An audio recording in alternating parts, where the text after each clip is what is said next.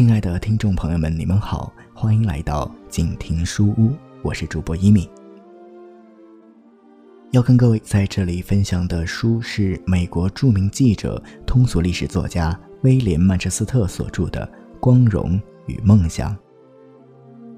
它堪称美国的一部断代史。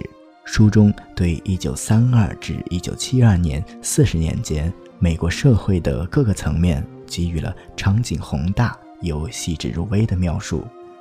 它也是很多人心中描写美国崛起。最为通俗好读的佳作。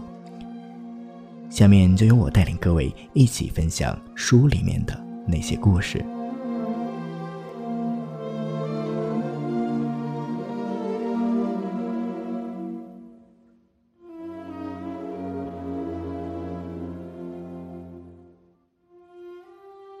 一九三二年那个山穷水尽的夏天。华盛顿哥伦比亚特区活像一座深陷低围的欧洲小国京城似的。从五月以来，大约有两万五千名世界大战的退伍军人，携家带口，身无分文，纷纷在市内的公园、垃圾堆积处、没主的客栈、歇业的铺子捡一个地方住下。他们时而上军操，时而唱战歌。有一回，还有一位获得荣誉勋章的老兵率领，扛着褪色的不缝的国旗，沿着宾夕法尼亚大道游行。十万市民默默地在两旁看着。不过，他们的大部分时间只是在等待，在发愁。经济萧条已经几乎整整三年了。这些退伍军人是来请求政府救济。具体的说，就是要求立即发给退伍军人补偿金。这笔钱是一九二四年的重定补偿法规定要发的，但是得到一九四五年才到期。假如现在发，他们每人就可以拿到大约五百元。这些人，报刊的编辑在标题中称作“补偿金大军”“补偿金游行队”。他们自称为补偿金远征军，表示是从全国各地来要补偿金的退伍军人。远征军里边，有的人原是希望国会采取措施的，可是希望落空了。于是，他们便向胡佛总统呼吁，恳求他接见他们的领导人组成的代表团。不料，总统传下话来说太忙了，不能见。接着，便把自己。跟市区隔绝。总统原定要去参议院的，现在改变了计划。白宫的周围加派了警察，日夜巡逻。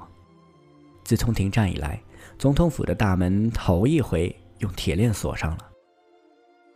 纽约每日新闻报上有一条标题说：“胡佛深锁白宫中。”可是他还不止这样，路上设置了路障。总统府四周一条马路以外就封锁了交通。有一位独臂退伍军人因为执行纠察任务，穿过警戒线，结果被痛打一顿，捉将宫里去了。回想起来，当年政府这样如临大敌，似乎是由于心慌意乱，穷于应付，这才小题大做的。这些退伍军人手无寸铁。队伍里也不让过激分子参加，尽管明明在挨饿，也没有公开行乞的。他们力量薄弱，似乎不能成为什么威胁。巴尔的摩太阳报有一位三十四岁的记者，名叫德鲁皮尔逊，他描写的那些退伍军人，说是衣衫褴褛、精疲力尽、神情木讷、满面愁容。他们困守多日，越来。越难以为继了。卫生部门有一位检察员认为，退伍军人驻地的卫生情况极端糟糕。他们的临时食品供应大都靠捐助。德文因市和新泽新州坎登市的支持者用卡车给他们运来了食物。一位同情他们的面包商每天用船运来一百个面包。另一个面包商送来了一千个馅儿饼。对外战争退伍军人协会捐了五百元，他们自己在格里菲斯体育场举行拳击比赛，又筹得两千五百元。所有这些东西都是很靠不住的，政府实际上一点忙也没有帮过。到了八月中旬，酷暑气温达到了全年的顶点，水源日枯，苦况更甚。那时，英国外交部把华盛顿规划为亚热带气候地区。各国使节因为华盛顿气温高、湿气重，都讨厌这个地方。这里除了闹市里有几家戏院在广告上说有冷气之外，别的房子都没有空气调节设备。一到夏天，华盛顿到处是凉棚、遮阳走廊、卖冰的手推车、乘凉用的躺椅和地席。而且用官方游览指南的话来说，这里还是一个研究昆虫的绝妙处所呢。说远征军危险，这是无中生有的。可是说华盛顿长期以来在国际上默默无闻，一味依赖欧洲，这倒是有根据的。当时，在全世界六十五个独立国家中，只有一个超级大国，那就是英国。那米字旗昂然飘扬在地球四分之一的可耕地上，在欧洲、亚洲、非洲，在北美、中美、南美，在澳大利亚、大洋洲、西印度群岛，凡是有日照之处，就有英国旗在。这话是不假的。大英帝国统治着四亿八千五百万臣民。人们谈到什么东西很稳固，就说坚固如直布罗陀，或者牢靠如英格兰银行。当时一英镑兑换美元四元八角六分，所以英格兰银行在金融界信用最高。那时，只有少数几个不甚出名的飞行员和一个撤了职的名叫米切尔的美国将军，才梦想着要发挥空军的威力。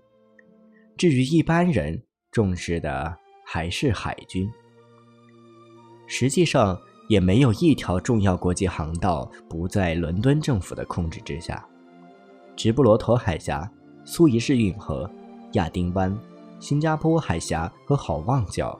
都直接由英国海军部控制。福克兰群岛的英国海军站掌握了麦哲伦海峡，甚至巴拿马运河也是在皇家加勒比海舰的监视之下。结果是，美国就像英国的直辖殖民地一样，完全在皇家海军的保护之下。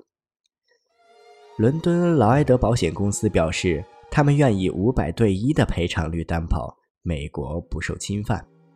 幸福月刊向读者保证，不管军舰开得有多快，飞机飞得有多快，太平洋和大西洋永远是可靠的屏障。过去如此，将来亦复如此。该刊认为，自美国有史以来，英国海军一直称霸海上，将来还要称霸下去。华盛顿政府的想法也是一样。美国没有大国地位、大国的抱负、大国应有的庞大的机构。夏天，首都沉沉欲睡，恰如村野。至于其他季节，更没有人记得它了。论城市的规模，华盛顿在全国居第十四位。纽约是金融中心，国内大多数重大问题都得在那里做出决定。每当要求联邦政府采取什么行动的时候，曼哈顿那些大企业的律师，如查斯·埃文斯休斯、亨利·史汀生、伊莱修·鲁特之流，就都到京城来，给他们暖意之下的共和党出谋划策。克利芝总统通常到吃午餐时。就办完了一天的公事。胡佛是第一位在办公桌上安起电话机的总统，因而轰动一时。他还用了五个秘书，届总统谁都没有需要一个以上秘书的。同时，他还有一套复杂的按钮系统来使唤他们。现在的国务院大厦所在地雾谷，原是黑人贫民区。五角大楼的所在地则是当时的农业试验站，因而颇具华盛顿郊区的特色。星期六晚邮报说过，就在这个全国立法中心附近，竟有大片土地还在庄稼汉的手中呢。这时，政府所用的外事人员总共还不到两千名。从白宫跨过一条马路，就到了今天大家熟悉的所谓行政大楼，有数不清的栏杆、高阁和圆柱门廊，式样粗俗，外观倒还整洁。在这么个有着双重坡度的大屋顶底下，国务卿、陆军部长、海军部长竟能都在一起办公，岂非怪事？事实上。一九二九年，一场大火烧了总统的椭圆形办公室以后，胡佛和总统府上统统都搬进了行政大楼来，同国务卿、陆军部长、海军部长在一个楼里办公，也没有谁感到拥挤。那时是不讲究排场的。后来，总统的军事顾问、社交秘书所在的白宫东翼，当时还没有兴建。特工处还不曾把行政大楼西路封锁起来，这是一条普通的街道，平时在离总统的椭圆形办公室一箭之地就可以停放汽车。有时有人走访国务卿，国务卿就在大门口相迎。陆军参谋长道格拉斯·麦克阿瑟将军也在行政大楼的同一层上办公，他和他唯一的副官只隔着一扇木条门。将军有事需要帮忙，只要喊一声“艾森豪威尔上校”，艾克就飞跑过来了。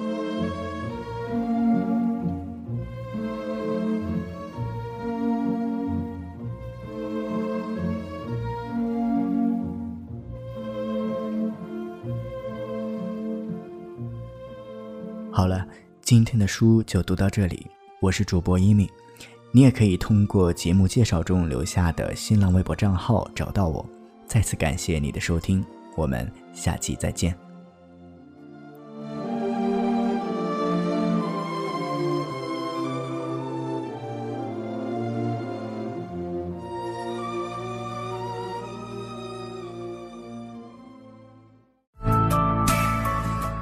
节目由静听有声工作室出品。在公众微信搜索“静听有声工作室”或“我爱静听有声”的完整拼音，了解最新节目发布、歌单以及二零一五年的最新活动。安静聆听，让心宁静。静听有声，聆听内心的声音。